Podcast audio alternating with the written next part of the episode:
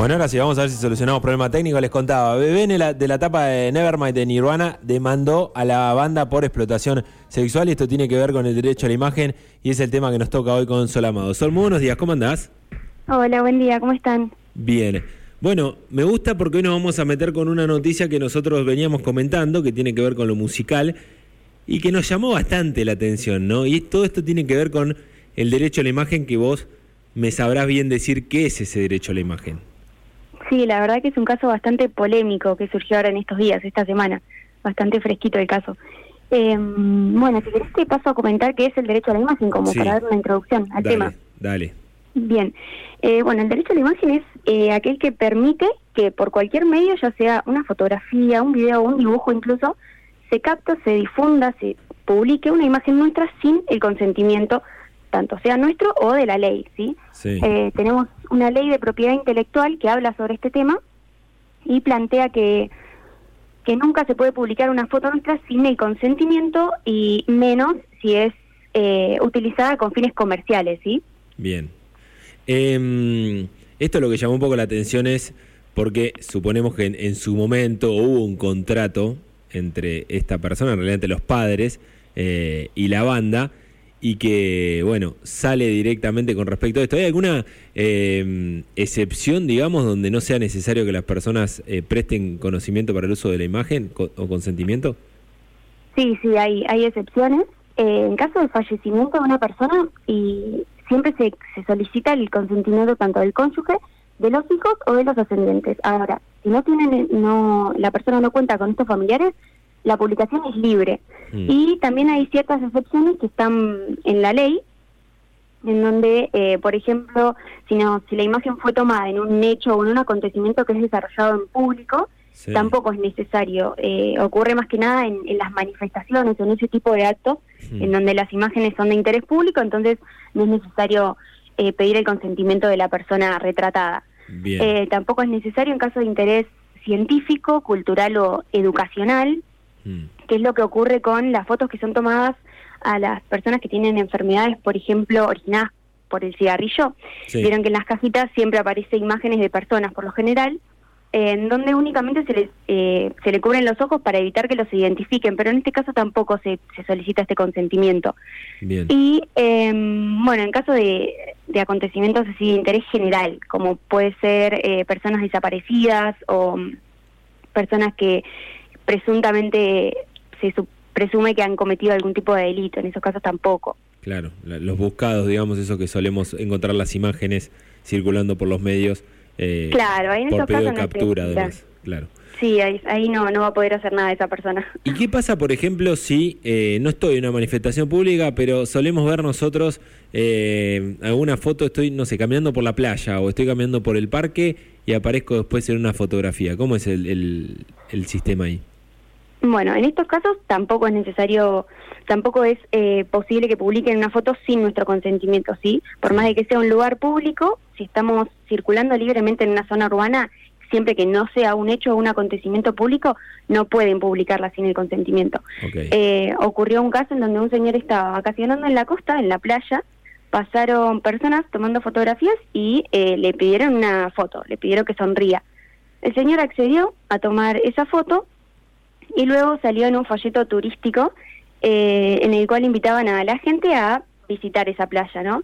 En este caso, obviamente no está, no es legal lo que hicieron, los demandó incluso y ganó, porque este señor accedió a que le tomen la foto, pero nunca accedió, nunca prestó el consentimiento para que esta sea difundida, sí, que tenga fines comerciales. Bien, te, hago una mm, consulta. ¿Qué pasa con, por ejemplo, eh, este señor hubiese estado de acuerdo con que se difunda esta imagen y dice, bueno, vamos a hacer una campaña para, eh, no sé, la, siguiente temporada, ¿no? Eh, con la foto del señor.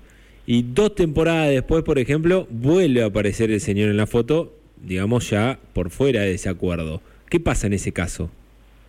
Puede volver a reclamar. Puede volver a reclamar. claro. Exactamente, uno tiene que saber cuáles son, cuál es la finalidad de la publicidad. Y a uno no le pueden decir, bueno, te vamos a publicar en un lugar y después que salga en otro medio. Bien. O, claro, que tenga otro, otra finalidad. Si la imagen tiene otra finalidad, y sí puede reclamar. Ok. ¿Qué pasa en este caso con el tema que dio puntapié para todo esto, que es con las imágenes de menores que suben otras personas o que utilizan otras personas? Bueno, en estos casos siempre es necesario el consentimiento de los representantes legales del menor. ¿Sí? En, estos casos, en la mayoría de los casos son los padres los representantes. Y em, bueno, trajimos este tema para, para hablar el día de hoy por, el, por lo que mencionaste al principio, por el caso del hombre que denunció a, a la banda Nirvana por explotación sexual. Sí. Eh, bueno, surgió por esta imagen en la cual el bebé, el hombre aparece eh, de niño, de bebé, desnudo mm. en una pileta, en donde se le ven los, los genitales a simple vista, y eh, el menor está como persiguiendo un dólar que le agregaron a la imagen, lo cual parece que el menor, la interpretación que le da el hombre que denuncia es que le dan, tiene como una connotación sexual, ¿sí? Pero bueno, lo que nos interesa ahora en este caso es que em, esa imagen no fue autorizada por los representantes legales, por los padres de esta persona. Si en ningún momento firmaron o estuvieron de acuerdo para que esta, eh, esta imagen sea la portada del álbum ah, de Nirvana. Bien. Em, que bueno, se vendieron en su momento 30 millones de copias, como para que se den una idea del alcance que tuvo la foto, ¿no? Además es una, eh, es una portada histórica, digamos, que, que ha pasado la historia, es muy conocida. Claro, es muy conocida y bueno, lo, lo importante acá es que nunca prestaron este consentimiento, sí prestaron eh, consentimiento para que la foto sea tomada, es mm. más, recibieron eh, dinero por, por esta fotografía, pero no para que sea publicada, simplemente tomaron la fotografía y le pagaron. Bien. Eso es lo que alega la persona que demandó, obviamente. Claro, eh, hay que ver de la otra parte que termina pasando con, digamos, abogados de Nirvana y demás, ¿no? Exactamente, hay que ver qué responden ellos. Y lo que alega el hombre es que, eh, bueno, sufrió mucha angustia emocional eh, extrema y permanente, dice la demanda, y eh, una pérdida de por vida de la capacidad de generar ingresos. Y este es el daño que él le provocó y es por ese motivo demanda y, y reclama la suma que reclama. Bien, ¿qué tenemos que hacer en caso de que ocurra alguna de estas situaciones que vos mencionaste?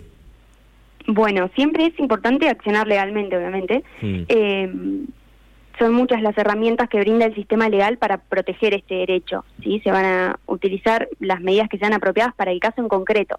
Siempre se analiza primero la imagen que fue publicada y en el medio en el que se publicó, el medio que lo difundió. Eh, y bueno, como primera medida se, se puede intimar para que eh, esa empresa o quien sea que haya publicado la imagen la retire a través de una carta documento o vía judicial y eh, bueno, eventualmente si se generó un daño por esta difusión, eh, se acciona para pedir la, indemnización por daños y perjuicios. Bien, bueno, yo estoy soy protagonista de uno de estos en estos momentos, así que si me quiero comunicar con ustedes, ¿a dónde lo puedo hacer? Se pueden contactar con nuestra página web, que es aboga.com, mm. o nuestro número de teléfono, que es 64 3801. Genial. Sol, muchas gracias por eh, la salida en esta mañana.